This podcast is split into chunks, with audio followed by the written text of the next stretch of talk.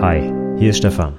In dieser Podcast-Episode geht es ums Fachgespräch. Wenn du noch mehr Informationen zum Fachgespräch von mir haben willst, dann schau doch mal auf meiner Website vorbei. dasperfektefachgespräch.de. Und jetzt wünsche ich dir viel Spaß mit der Podcast-Episode. Herzlich willkommen zum Anwendungsentwickler Podcast, dem Podcast rund um die Ausbildung zum Fachinformatiker für Anwendungsentwicklung. In dieser Episode geht es um häufige Fragen im Fachgespräch rund um die Programmierung. Viel Spaß dabei! Hallo zusammen. Das Fachgespräch steht mal wieder vor der Tür. In der letzten Episode habe ich mich ja der Projektpräsentation gewidmet. Heute würde ich noch mal ein bisschen was zu häufigen Fragen im Fachgespräch erzählen. Und zwar mit Fokus auf die Programmierung. Meine Reihe zu Fragen rund um die Objektorientierung habe ich schon abgeschlossen. Und um jetzt nicht zu einem ganz anderen Thema sofort zu wechseln, habe ich mir gedacht, ich trage noch mal so ein paar häufige Fragen zusammen, die ja, im Zusammenhang mit der Programmierung auftreten. Es muss nicht mit Objektorientierung zusammenhängen, sondern es gibt auch so ein paar ganz allgemeine Sachen, die man da klären kann. Einige von den Fragen haben einen Bezug zur Objektorientierung heute, aber das meiste sind ganz allgemeine Fragen, die man eigentlich jedem stellen kann, der irgendwie mal programmiert hat, egal in welcher Sprache er bislang programmiert hat. Ich gehe die Liste einfach mal von oben nach unten durch und erzähle ein bisschen was dazu. Zu der einen Frage mal ein bisschen mehr, zu der anderen ein bisschen weniger. Ganz so, ähm, ja, wie ich Lust habe und was mir dazu gerade mal einfällt. Ich habe einfach mal eine große Liste erstellt. Ich habe die auch ein bisschen untergliedert. Einmal in allgemeine Programmierfragen, dann Fragen zu Eigenschaften von Programmiersprachen, dann doch eher noch etwas in Richtung Objektorientierung und zum Schluss nochmal Fehlerbehandlung und auch etwas tiefergehendes, was ich vielleicht nicht jeden fragen würde, aber wenn ich rausfinde, Mensch, der äh, Prüfling, der da sitzt, dass äh, der hat technisch durchaus Ahnung und da ist auch tiefergehendes Wissen vorhanden, dann kann ich mal auch in die Richtung nachfragen, um dann quasi so den Einser-Eindruck auch nochmal abzurunden. Dann fange ich einfach mal an mit allgemeinen Programmierfragen. Das geht ganz einfach los. Was ist ein Algorithmus? Ein Algorithmus, das ist ein Wort, das viele Programmierer eigentlich täglich verwenden, aber wenn man sie dann fragt, was eigentlich dahinter steckt, hm, dann ist es schwierig. Dann wissen sie eigentlich gar nicht, wie man es so richtig definieren soll. Und ich habe eine relativ einfache Definition für einen Algorithmus, nämlich eine Beschreibung zur Lösung eines Problems. Punkt. Das würde mir schon reichen. Man kann auch dazu sagen, dass äh, diese Problemlösungsbeschreibung ein definiertes Endergebnis haben sollte und wenn möglich auch wiederholbar sein sollte. Und als Beispiel dafür nehme ich immer gern ein äh, Kochrezept oder ein Backrezept. Ne? Nimm Eier, nimm Mehl, mische beides in einer äh, Schüssel. Dann verstreiche das auf dem Backblech, packe es für 30 Minuten in den Ofen, hm, fertig ist der Kuchen. Das ist etwas, was ich wiederholt anwenden kann, wo explizit drin beschrieben ist, was ich tun muss, um einen Kuchen zum Beispiel zu erhalten. Und nichts anderes ist auch ein Algorithmus, den wir mit einer Programmiersprache umsetzen, nur dass wir da meistens halt etwas abstraktere Probleme lösen und nicht vielleicht einen Kuchen backen, sondern zum Beispiel eine Liste sortieren. Ja? Sortieralgorithmen, das kennen bestimmt die meisten, da gibt es eine ganze Stange von. Und alle haben eigentlich nur ein Ziel, nämlich eine Liste, die vorher optional unsortiert war, zu sortieren. Und das kann man in einer ähm, ja, endlichen Anzahl Schritte tun. Man kann beschreiben, was man tun muss, um diese Liste zu sortieren. Ja, dann will ich jetzt nicht alle durchgehen, die verschiedenen Algorithmen, die es da gibt, aber letztlich ist es einfach nur eine Beschreibung, wie ich aus einer Liste eine sortierte Liste mache. Und dafür kann ich verschiedene Bausteine benutzen, die eigentlich alle Algorithmen gemeinsam haben. Und diese drei Bausteine, das wäre jetzt nämlich meine nächste Frage, was sind denn die drei grundlegenden Bausteine von Algorithmen? Und das ist auch recht einfach. Es gibt die Sequenz, die Verzweigung und die Wiederholung. Oder auf Englisch Sequence, Branching und Looping oder Repetition. Sequenz ist so ziemlich das Einfachste, was wir uns vorstellen können. Es ist nämlich einfach eine Reihenfolge von Befehlen, die nacheinander abgearbeitet werden. Ja, das ist also eigentlich alles, was ich in meiner Programmiersprache aufschreibe, was hintereinander passiert. Das ist eigentlich schon eine Sequenz. Zum Beispiel sowas wie in, in Java jetzt System Out Printline Hello, System Out Printline World. Die beiden Sachen werden hintereinander ausgeführt und das führt dazu, dass zwei Zeilen auf der Konsole ausgegeben werden. Das ist schon eine Sequenz. Wenn wir dann äh, das nächst komplexere Ding uns angucken, sage ich mal, den nächst komplexeren Baustein, ist das die Verzweigung. Da gibt es ähm, ja mindestens mal zwei Alternativen, wie der Code weiterlaufen kann. Zum Beispiel ganz klassisch die if-Anweisung, ähm, die eine Prüfung macht und dann entweder etwas ausführt oder wenn die Prüfung nicht zutrifft, etwas anderes ausführt, also eine Verzweigung. Eine andere Form der Verzweigung wäre das Switch Statement, wo ich auch eine mehrfache Verzweigung haben kann, nicht nur zwei Richtungen, aber die, äh, die if-Anweisung ist schon das Einfachste, was man hier als Beispiel anführen kann. Und dann haben wir zuletzt die Wiederholung oder auch, äh, wie gesagt, auf Englisch Repetition oder Looping. Und Loop, das geht schon in die richtige Richtung. Es geht ja nämlich um Schleifen. Also wie kann ich Anweisungen wiederholt durchführen? Und dafür gibt's halt verschiedene Arten von Schleifen, die wir uns gleich auch nochmal im Detail anhören. Aber das sind so die drei grundlegenden Bausteine für Algorithmen. Und mit diesen Bausteinen kann ich eigentlich jeden Algorithmus, den man sich vorstellen kann, abbilden. Ich brauche also nicht zwangsläufig eine objektorientierte Sprache oder eine funktionale Sprache. Es reicht, wenn meine Programmiersprache diese drei grundsätzlichen Dinge abbildet und damit könnte ich jeden Algorithmus, den ich mir vorstellen kann, erstmal schon mal lösen. Jetzt kann man im Anschluss an diese Frage direkt mal bei der Wiederholung noch tiefer eintauchen. Da würde ich fragen, welche zwei grundlegenden Formen von Schleifen es denn eigentlich gibt. Und da ist die Antwort, es gibt zwei, nämlich die kopfgesteuerte oder die abweisende Schleife und die fußgesteuerte oder akzeptierende Schleife. Was ist da der Unterschied? Die fußgesteuerte Schleife wird mindestens einmal durchlaufen. Das ist es schon. Die kopfgesteuerte könnte also, deswegen auch abweisend genannt, in ihrer Bedingung dazu führen, dass sie nicht ein einziges Mal durchlaufen wird, weil die Bedingung schon vor dem Betreten der Schleife geprüft wird und eventuell schon falsch sein könnte.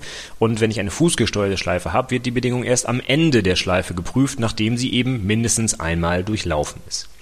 Wenn ich jetzt so in äh, häufigen Programmiersprachen wie Java zum Beispiel schaue, dann ist die kopfgesteuerte Schleife meistens die While-Schleife und die fußgesteuerte die Do-While-Schleife, wo eben erst am Ende geprüft wird.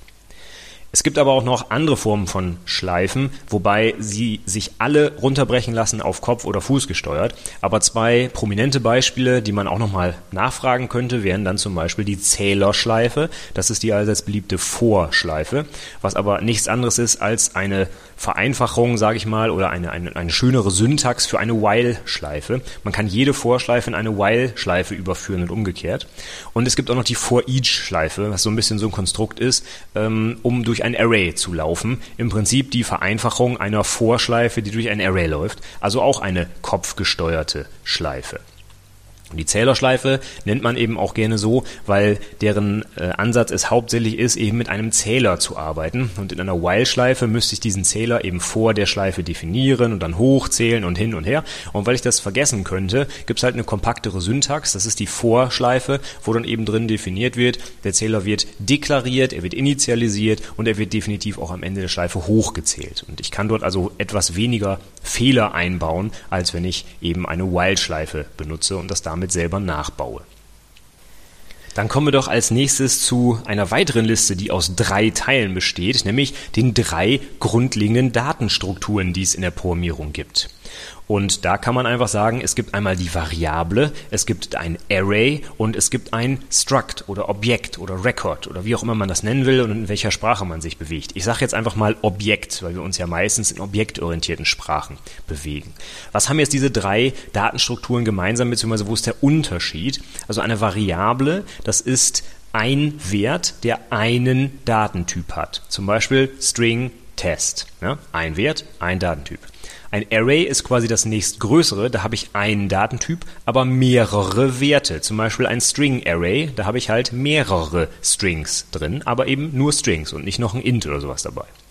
Und wenn ich jetzt noch einen Schritt weiter gehe, dann habe ich mehrere Werte und auch noch mehrere Datentypen. Und dann bin ich bei einem Objekt, wo ich mir frei definieren kann, welche äh, Instanzvariablen dieses Objekt hat, welchen Typ die hat, haben und äh, wie viele es davon gibt. Und die können auch alle unterschiedliche Typen haben. Das heißt, so würde ich mir das auch merken. Ein Typ, ein Wert ist die Variable, ein Typ, mehrere Werte ist das Array und mehrere Typen, mehrere Werte ist dann eben das Objekt. Dann können wir bei äh, diesem Zusammenhang noch eine weitere Frage klären, nämlich was ist der Unterschied zwischen Call by Value und Call by Reference? Bei Value bedeutet, dass beim Aufruf zum Beispiel einer äh, Funktion, die einen Parameter bekommt, die, der Wert, der in diesem Parameter steht, in eine neue Variable quasi überführt wird und nur innerhalb dieser Funktion dann zur Verfügung steht. Wenn ich innerhalb der Funktion diesen Wert dann ändere, dann hat das keine Auswirkung auf den Aufrufer. Das heißt, wenn der Aufrufer eine Variable in die Funktion reingibt, dann ist die Variable nach dem Aufruf nicht verändert. Wenn ich das haben will, wenn ich also eine Funktion aufrufe, ihr eine Variable reingebe, die Funktion soll die Variable ändern und auch bei mir, beim Aufrufer, ist nachher der Wert dieser Variablen verändert, dann muss ich den Call by Reference benutzen. Und jetzt ist es in vielen aktuellen Programmiersprachen so, dass der Standard erstmal bei Value ist, aber wenn ich mit Objekt Referenzen arbeite, wird, wie der Name schon sagt, eine Referenz übergeben. Also wenn ich eine Methode habe zum Beispiel, die einen int als Parameter bekommt, dann ist der Aufruf definitiv bei Value. Wenn ich aber ein, ähm, eine Methode aufrufe, die ein Objekt als Parameter bekommt, dann ist der Aufruf eigentlich auch bei Value. Das heißt, ich kann die Referenz auf das Objekt nicht einfach auf ein anderes Objekt setzen. Aber wenn ich ein Objekt hereinbekomme in eine Methode, kann ich sehr wohl die Eigenschaften dieses Objektes verändern. Und das hat natürlich auch eine Auswirkung auf den Aufrufer. Das heißt, die Werte des Objekts sind beim Aufrufer nachher tatsächlich auch verändert. Das könnte also ein Call by Reference sein. Wobei im technischen Detail es eben doch kein Call by Reference ist, weil nur eben die Eigenschaften des Objekts verändert werden können. Die Referenz selbst, die ich übergebe, die kann ich nicht verändern. Als Beispiel, was würde das heißen? Ich würde eine Methode haben, wo ich eine, äh, ein Objekt erwarte und ich setze dann in der Methode diese Objektreferenz auf new irgendwas. Das heißt, ich erzeuge ein neues Objekt und weise dieses neue Objekt dem alten zu. Das hätte dann keine Auswirkung auf den Aufrufer, denn die Referenz beim Aufrufer zeigt weiterhin auf das alte Objekt. Das heißt, diese Referenz selbst, die kann ich nicht verändern, aber wohl das Objekt, was hinter der Referenz sich verbirgt. Das heißt, die Eigenschaften dieses Objekts werden dann beim Aufrufer eben geändert sein. So, dann kommen wir noch zu einem ganz anderen Thema, nämlich der Rekursion. Auch das ist eigentlich Programmiersprachen unabhängig. Ich kann rekursiv oder das Gegenteil dazu wäre die Iteration, äh, also iterativ programmieren. Und was ist jetzt Rekursion? Ich beschreibe es am besten mit einem Beispiel. Eine Funktion, die sich selbst aufruft, die ist rekursiv. Also, das bedeutet, ich habe ein Stückchen Programmcode, was irgendwo in seinem Ablauf sich selbst nochmal einmal aufruft. Was ist da jetzt Vor- und Nachteil bei der Rekursion? Der Vorteil ist, dass man bestimmte Algorithmen sehr schön rekursiv lösen kann, weil sie zum Beispiel mathematisch auch rekursiv definiert sind. Das schönste Beispiel, was ich auch immer in meinen Einführungsveranstaltungen nehme, ist die Fakultät. Die Fakultät, zum Beispiel sowas wie äh, fünf Fakultät, geschrieben fünf Ausrufezeichen. Das bedeutet ja, dass ich das Produkt von fünf und allen Zahlen, die kleiner sind als fünf, bis zu eins äh, ja, ermittle. Also bei fünf Fakultät habe ich fünf mal vier mal drei mal zwei mal eins, wobei ich mir das mal eins eigentlich sparen kann, weil das ja das Produkt nicht mehr verändert. Aber wie ist das jetzt mathematisch definiert? Ich kann sagen, die Fakultät von 1 ist 1 und die Fakultät von n ist n mal Fakultät von n minus 1. Und hier kommt genau der rekursive Aufruf. Die Fakultät wird definiert als n mal die Fakultät von n minus 1. Der Vorteil ist also, ich habe eine sehr kurze Funktionsdefinition, es sind teilweise nur ein ganz paar Zeilen und diese Definition ist sehr nah an der mathematischen Definition. Man kann quasi die mathematische Formelschreibweise für solche rekursiven Definitionen eins zu eins in Code übersetzen und sieht, ach Mensch, das passt, das ist korrekt.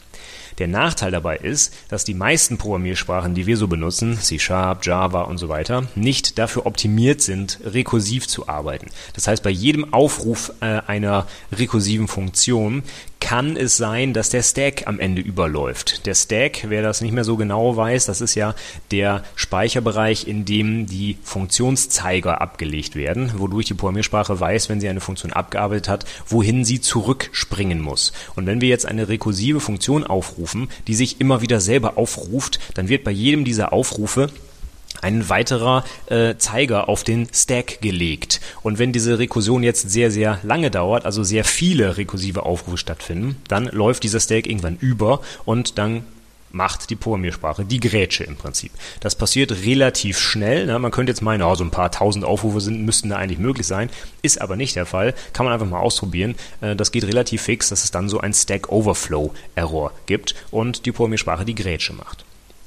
Es gibt einige Programmiersprachen, einige, sag ich mal, modernere Sprachen, die auf solche rekursive Aufrufe optimiert sind. Das nennt man auch Tail Call Optimization. Dort wird die Rekursion überführt durch den Compiler in eine Iteration. Das heißt, wir haben diesen Nachteil der, äh, der Stack Overflows nicht mehr.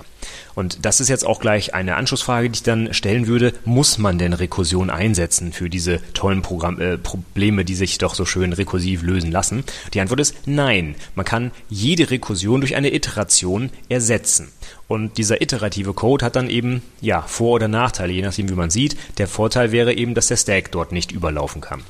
Und Programmiersprachen, die diese Tail Call Optimization äh, unterstützen oder eingebaut haben, da sorgt halt der Compiler dafür, dass schon direkt beim Kompilieren aus der Rekursion eine Iteration gemacht wird. Das heißt, er überführt dann diese Rekursion in, ich sage jetzt einfach mal ganz platt, eine Schleife, die da durchläuft. Gut, damit wären wir mit dem ersten Teil durch. Allgemeine Programmierfragen, die mir so eingefallen sind. Dann kommen wir zum nächsten. Hier geht es jetzt um den Bereich der Eigenschaften von Programmiersprachen. Und da fangen wir mal ganz unten an, nämlich mit Begriffen, die wir eigentlich tagtäglich benutzen, die man aber auch vielleicht mal definieren können müsste. Nämlich, was ist denn zum Beispiel Source Code, Bytecode und Maschinencode? Der Source Code wird im Deutschen auch gerne als Quelltext oder als Quellcode oder Source Text, habe ich noch nicht gehört, aber es gibt da bestimmte äh, Formulierungsabweichungen. Das ist aber alles immer das Gleiche, was da gemeint ist. Ich spreche jetzt hier von Source Code. Und Source Code ist das, was der Mensch schreibt. Das ist also das, was der Programmierer erzeugt tatsächlich. Das ist die High-Level-Sprache, sowas wie vor, Klammer auf und so weiter. Das äh, muss der Mensch verstehen und kann der Mensch auch verstehen. Das ist der Quelltext. Der Quelltext wird dann normalerweise übersetzt in Maschinencode. Das ist die Sprache, die der Computer versteht. Also auf Deutsch gesagt Nullen und Einsen, ja, Binärcode. Das ist das, was der Computer direkt ausführen kann. Das packt er in seine CPU und dann läuft das durch und dann macht er da irgendwas. Das ist für Menschen relativ schwer zu lesen. Nicht nur relativ, es ist wirklich sehr schwer zu lesen. In den Anfangszeiten der Programmierung, da ging es nicht anders. Da musste man als Programmierer Maschinencode schreiben. Aber aus diesen Zeiten sind wir eigentlich raus. Wir können mit sehr abstraktem Source Code programmieren und der wird dann übersetzt in diesen Maschinencode. In einigen populären Sprachen kommt aber noch so ein Ding dazwischen, das ist der sogenannte Bytecode, zumindest in Java heißt der Bytecode und das ist sowas dazwischen. Das ist teilweise noch durch Menschen lesbar, aber auch nicht so richtig. Da sind auch schon so steuernde Anweisungen drin. Das ist also so, so, ein Mischmasch aus beidem. Und der Vorteil dabei ist, dass dieser Code auf einer virtuellen Maschine, zum Beispiel auf der JVM bei Java, eben ausgeführt werden kann und dadurch plattformunabhängig ist. Der Maschinencode hat den Nachteil, dass er nur auf einer Maschine läuft, für die er kompiliert wurde. Also zum Beispiel für, ich weiß es nicht, Intel CPUs unter Windows. Und wenn ich diesen Maschinencode habe, dann kann ich den eben leider nicht auf einer AMD CPU unter Linux laufen lassen. Und das ist bei diesem Bytecode anders. Das braucht zur Ausführung eben die virtuelle Maschine, die darunter liegt. Und wenn ich diese virtuelle Maschine auf Linux oder Windows oder Mac oder wo auch immer installiere, dann ist dieser Bytecode dort lauffähig und ich muss ihn nicht mehrfach übersetzen. Ja, dann komme ich gleich zur nächsten Frage. Wie komme ich denn jetzt überhaupt zu meinem Maschinencode? Wer macht denn das? Und die Antwort ist, das macht der Compiler. Und da gibt es klassischerweise Compiler und Interpreter, nach denen man immer gern mal fragen kann, was ist denn da der Unterschied und wer macht was? Der Compiler ist im Prinzip, wenn ich das übersetze, einfach ein Übersetzer und der übersetzt Quelltext in entweder Byte oder Maschinencode, je nachdem, welche Sprache wir haben. Klassischerweise eben in Maschinencode. Das heißt, wir schmeißen dort unseren Source Code rein und wir kriegen Maschinencode raus. Das macht der Compiler. Dieser Maschinencode ist dann direkt auf dem Computer ausführbar. Der Interpreter, der macht ein bisschen was anderes. Der übersetzt nichts, sondern der liest den Quelltext einfach ein und führt ihn direkt aus. Das ist häufig so bei Skriptsprachen, wie zum Beispiel PHP oder Ruby. Ja? Da läuft der Interpreter über den Source Code und äh, macht daraus eine Folge von Anweisungen und übersetzt die quasi zur Laufzeit so, dass die Maschine, auf, die er, auf äh, der er läuft, diese Befehle ausführen kann. Dort gibt es also nicht ein Endergebnis wie beim Compiler, das Kompilat, wo also wirklich der Maschinencode drin ist, sondern der Interpreter, der erzeugt nichts, der geht einfach über den Code und führt ihn dann aus.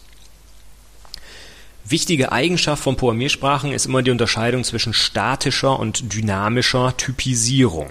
Was ist was? Die statische Typisierung, da äh, haben wir die Informationen über die Datentypen meiner Variablen zum Beispiel bereits zur Compile-Zeit. Das heißt, der Compiler kann schon prüfen, ob ich zum Beispiel einen Typfehler gemacht habe, weil ich meinetwegen eine Zahl einer äh, String-Variable zuweisen will oder noch schlimmer umgekehrt. Ja? Das meckert mein Compiler schon an und sagt, Moment mal, hier, das passen die Typen nicht zusammen, sieh mal zu, dass du das gerade ziehst. Und bei der dynamischen Typisierung, da prüft der Compiler nichts, beziehungsweise häufig sind die dynamischen Programmiersprachen äh, werden auch nicht kompiliert, sondern die werden interpretiert. Und da wird, da gibt es in dem Sinne keine Compile-Zeit, wenn man so will. Da gibt es also niemanden, der diese äh, Typisierung prüft. Da wird erst zur Laufzeit geprüft, ob die Sachen denn passen, die wir da machen. Also wenn wir dann irgendwie eine Zahl in einen String reinschieben, dann find, äh, erkennt der Compiler das nicht, weil es den vielleicht auch gar nicht gibt, sondern das stelle ich dann erst fest, wenn das Programm ausgeführt wird. Dann gibt es halt einen Laufzeitfehler und erst dann merke ich, oh, da habe ich einen Fehler eingebaut. Hat beides so ein bisschen Vor- und Nachteile. Die Vorteile von statischer Typisierung sind eben, dass ganz viele Fehler mir schon quasi vorweggenommen werden. Der Compiler sagt mir, hier hast du einen Fehler gemacht, guck dir das an. Dafür bin ich aber etwas ja eingeschränkt bei meiner Programmierung. Ich muss teilweise bei bestimmten Problemen sehr mit diesem Typsystem kämpfen, sagt man auch mal gerne. Und das ist bei dynamischen Sprachen nicht so. Da probiere ich das einfach mal aus und lasse das laufen und dann funktioniert das und ich muss mich nicht an diesen Typen so festklammern. Es gibt aber zahlreiche Studien, die auch zeigen, dass bei großen Softwaresystemen die statische Typisierung immer noch die Nase vorhat, äh, vorn hat. Denn äh, für Menschen ist es sehr schwierig, diese ganzen Probleme, die eventuell bei der Laufzeit auftreten, im Kopf zu haben. Und der Compiler nimmt uns wenigstens diese Typprobleme wirklich ab. Denn der weist uns explizit darauf hin, hier ist ein Problem, das musst du dir angucken. Und das gibt es bei der dynamischen Typisierung eben in dieser Form nicht. Deswegen äh, ist es für große Softwaresysteme so, dass sich gezeigt hat, dass dieser Compiler, der eben viele Fehler vorher findet, dazu führt, dass wir eine höhere Softwarequalität haben und die Programmierer auch besser mit der Software arbeiten können, als wenn wir in einer dynamischen Programmiersprache arbeiten würden. Im Zusammenhang mit der Typisierung gibt es jetzt noch zwei weitere Begriffe, die man mal abgrenzen können müsste, und zwar die starke und die schwache Typisierung. Das ist nicht dasselbe wie die statische und dynamische Typisierung, das bringen die Leute gern mal so ein bisschen durcheinander und sagen dann auch stark und statisch, das ist das gleiche, aber das ist nicht der Fall. Zur Wiederholung nochmal, die statische Typisierung bedeutet, dass die Datentypen bereits zur Compile-Zeit feststehen. Die starke Typisierung bedeutet, dass keine implizite Typumwandlung erlaubt ist in meiner Programmiersprache. Was bedeutet das? Schauen wir uns ein Beispiel an, wo keine starke Typisierung vorliegt, zum Beispiel PHP. In PHP kann ich aus int-Variablen äh, implizit boolsche Variablen machen. Ich kann dort zum Beispiel sowas schreiben wie if 1 und dann schreibe ich meine if-Anweisung. Und das würde bedeuten, dass PHP hergeht und diese 1 umwandelt in einen boolschen Wert. Und in PHP ist es jetzt so, dass einfach jede int-Zahl, die nicht 0 ist, auf true umgewandelt wird und 0 wird auf false umgewandelt. Und diese implizite Typumwandlung ne, aus zwei Typen, die eigentlich nichts miteinander zu tun haben, nämlich int und bool, das ist ein Merkmal von schwacher Typisierung. Da gibt es äh, einige Programmiersprachen. PHP ist ein Beispiel. Ne? PHP ist dynamisch typisiert und schwach typisiert. Es gibt aber auch dynamische Programmiersprachen, die stark typisiert sind, wie zum Beispiel Ruby. Ruby ist dynamisch typisiert, ich muss keine Datentypen angeben, aber wenn ich zur Laufzeit sowas mache wie if 1, dann äh, wird äh, die Laufzeitumgebung sehr schnell sagen, Moment mal, was hast du denn hier vor? Ne? Eine Zahl, ein int, das ist kein boolscher Wert, das funktioniert schon mal gar nicht. Das heißt, eine starke Typisierung steht dahinter.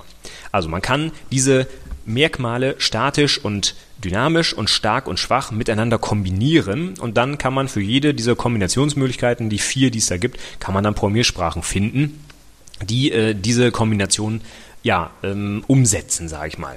Die häufig anzutreffende Kombination ist statisch und stark. Das wären so Klassiker. Java, C Sharp. Ja, da muss ich zur Compile-Zeit festlegen, welche Datentypen meine Variablen haben. Und ich kann auch nicht zur Laufzeit einfach mal sowas machen wie äh, wandel mal den int in bool um. Ne? Das passiert da nicht. Das heißt, das sind sicherlich die verbreiteten Programmiersprachen, die man auch in Abschlussprüfungen häufig sieht. Auf der anderen Seite haben wir aber Programmiersprachen wie PHP, die eben genau das Gegenteil sind. Die sind dynamisch typisiert und lassen eine implizite Typumwandlung zu, sind also schwach typisiert. Es gibt auch noch die anderen beiden Schnittpunkte. Eine habe ich gerade gesagt, ich habe eine dynamische Typisierung, aber stark. Das wäre Ruby. Oder ich habe eine statische Typisierung, aber trotzdem eine schwache Typisierung. Das Beispiel wäre C. Da kann ich auch meine Variablen zur Compile-Zeit oder muss sie sogar mit einem Typen versehen. Ich kann aber sehr wohl zur Laufzeit das einfach auf irgendeinen anderen Datentyp ummünzen und das heißt, ich habe dort auch eine schwache Typisierung drin. Ja, und die letzte Frage zu diesem ähm, Bereich der Eigenschaften von Programmiersprachen wäre dann, was ist ein Cast? Das lässt sich dann ganz gut mit dieser Typisierung eben erklären, denn ein Cast ist eine explizite Typumwandlung. In statisch typisierten Programmiersprachen kann ich eben nicht sowas machen wie die, den einen Datentyp dem anderen zuweisen, das geht eben nicht, aber ich kann quasi die Programmiersprache dazu zwingen, das zu tun, indem ich den Cast Operator benutze. In Java sind das zum Beispiel einfach die ganz normalen runden Klammern. Da kann ich also zum Beispiel sowas sagen wie äh, Double A gleich 123,5 und dann mache ich mein int b gleich in Klammern int a. Das heißt, ich forciere den Cast, die, die explizite Typumwandlung von Double nach Int, indem ich der Programmiersprache sage, ich weiß, es gibt hier ein Problem. Das sind nicht dieselben Datentypen, aber ich will, dass du die umwandelst, dass du die castest, indem eben dieser Cast-Operator benutzt wird. So, ich schaue mal auf die Uhr und sehe, dass ich schon fast eine halbe Stunde voll habe. Deswegen mache ich hier an der Stelle mal Schluss und verschiebe die Beantwortung der noch übrigen Fragen mal auf die nächste Episode. Die Shownotes zu dieser Episode findet ihr wie gewohnt unter anwendungsentwicklerpodcast.de slash 12 für die zwölfte Episode. Ich würde mich freuen, wenn ihr mir Feedback gebt oder mich weiterempfehlt. Am liebsten wäre mir ein Review bei iTunes, wenn ihr euch die Minute eben Zeit nehmen würdet und mir dort ein ehrliches Review hinterlasst. Das würde mich sehr freuen. Das trägt dazu bei, dass dieser Podcast noch etwas bekannter wird und ich vielleicht noch mehr Prüflinge auf dem Weg zur Abschlussprüfung helfen kann. Ihr könnt mir auch gerne Fragen stellen, wenn ihr irgendetwas wissen wollt rund um die Ausbildung zum Fachinformatiker für Anwendungsentwicklung, dann schreibt mir gerne eine Mail unter mail@anwendungsentwicklerpodcast.de oder nutzt das Kontaktformular auf der Website. Und wenn ihr ganz viel Lust habt, dann könnt ihr euch auch für meinen Newsletter anmelden unter anwendungsentwicklerpodcast.de slash newsletter. Da bekommt ihr immer einmal die Woche die neuesten Informationen aus meinem Blog und aus dem Podcast und auch den Link der Woche. Den verschicke ich da immer schon im Voraus. Bevor ich ihn am Freitag veröffentliche, kriegt ihr montags schon den Newsletter. Außerdem bekommt ihr als kleines Dankeschön für die Anmeldung eine oder mehrere Checklisten eigentlich, aber die längste ist sicherlich die für die Projektdokumentation, aktuell mit über 100 Punkten, die ihr durchgehen könnt, bevor ihr eure Projektdokumentation abgebt. Und die bekommt ihr sofort in euer E-Mail-Postfach, sobald ihr euch angemeldet habt, unter anwendungsentwicklerpodcast.de slash newsletter. Ich hoffe, ich konnte euch mit dieser Episode ein wenig bei der Vorbereitung auf das Fachgespräch helfen. Ich würde mich, wie gesagt, über euer Feedback freuen.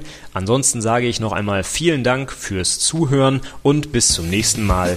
Tschüss.